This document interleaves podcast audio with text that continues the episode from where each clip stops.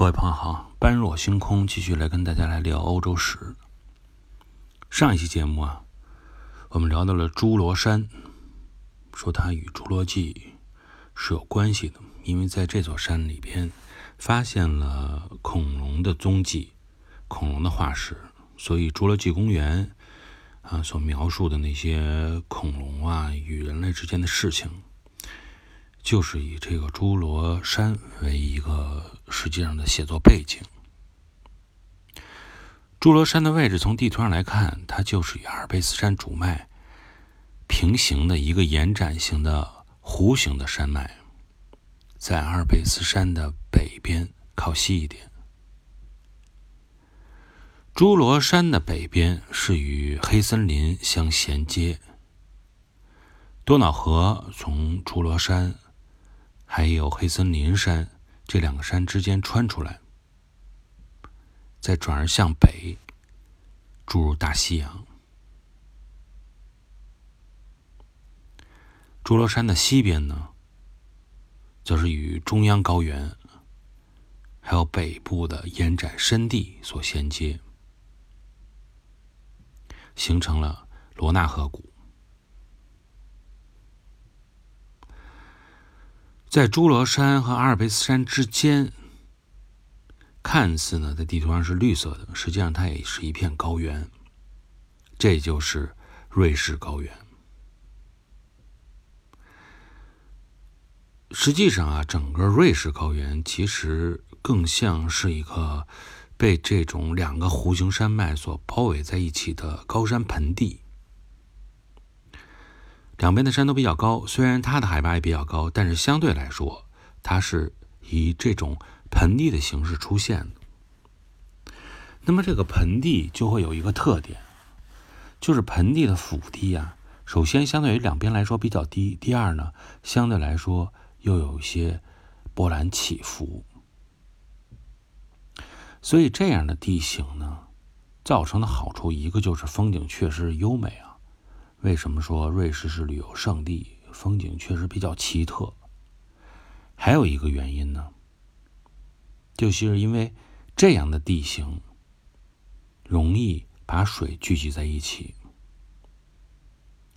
不管是说多瑙河上游的支流，还是说穿越了整个高原西南部向地中海方向逐步流淌的罗纳河。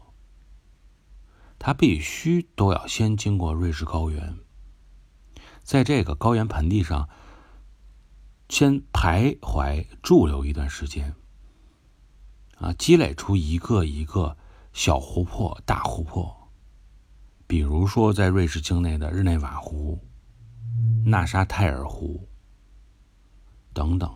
所以，瑞士为什么也是被称之为叫做“千湖之国”的原因。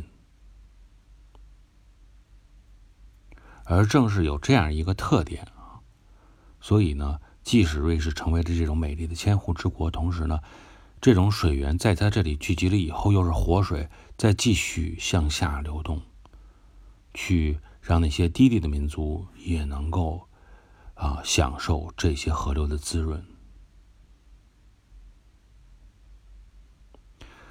湖泊这个天然的自然环境啊，实际上对调整周边地区的温度、湿度都是有很重要的作用的。啊，有了湖以后，就感觉到就像一个一个的加湿器一样，啊，使这个地方不但能够保持湿润，而且呢，温度呢变化也不会像那种内陆地区、沙漠地区那么大。水是可以使温度、使湿度进行这种长时间的维持。啊，稳定的这种作用。而瑞士北边的侏罗山，又对它形成了这种类似于天然屏障的作用，帮助瑞士高原阻挡住了来自北欧方面的冷空气。所以呢，瑞士形成的气候环境就是这种冬暖夏凉的这种感觉。为什么叫它全天候度假胜地？湖泊、山脉功不可没，地理气候的差异以及外围山脉的保护，最终呢是让瑞士能够形成这种独立的自然环境。环境上的独立呀，是一方面，但另外一方面呢，应该说，实际上瑞士高原所处的这个地方啊，你也不可能完全的置身于世外之外，形成自己这么一个世外桃源。他处在法国、德国、意大利，嗯，或者说用欧洲板块来划分吧，西欧、中欧、南欧这么一个。板块的交汇地点，实际上也是非常的难堪和尴尬的。他虽然在意识形态上啊一直保持这种独立意识，但是在民族文化上，依然要受到周边民族的影响。我们再来看地图啊，说瑞士的南边，意大利，它跟意大利之间啊。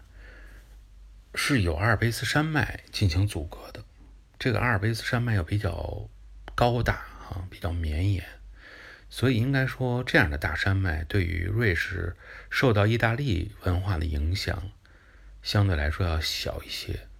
从本身的实际情况来看，也是拉丁文化对它的影响不大，而真正对它影响大的呢，是来自于两个方面，那就是罗纳河谷和东边的。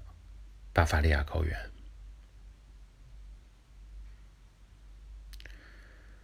瑞士高原两侧，如果说都属于同一个族群的话，那它本身的文化影响，甚至于包括内部的这种政治结构体系，都会是比较稳定。但问题就在于，它两边还不一样，分属于两大民族。所以，实际上在瑞士内部啊，依然存在的这种民族文化的一些冲突啊，非常的明显。直到今天啊，瑞士的东西也是有很大区别的。中间的划分线呢，就是那条多瑙河。区分到了什么程度呢？语言语种都不同。它的东边啊是法语区，西边是德语区。瑞士内部的法语、德语两大族群的这种潜在的冲突，我们现在呢先放到一边不去讨论。我们依然呢介绍完瑞士以后，要回到两千一百年前，看到当时到底发生了什么。在当时那个时间啊，应该客观的说，瑞士高原。并不完全都是提古尼人。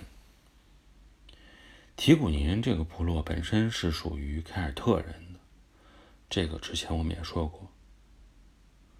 我们只需要把这个视线放到历史的层面，明白有这么几点就行了。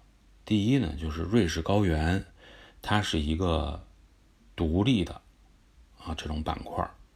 本身的地理位置允许它能够独立的起来。第二呢，就是在日耳曼人征服高卢的时候，瑞士高原是凯尔特人部落所占有的。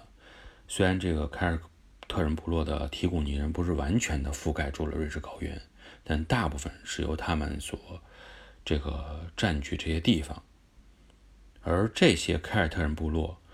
又是站在日耳曼人一边，与日耳曼人结成了同盟。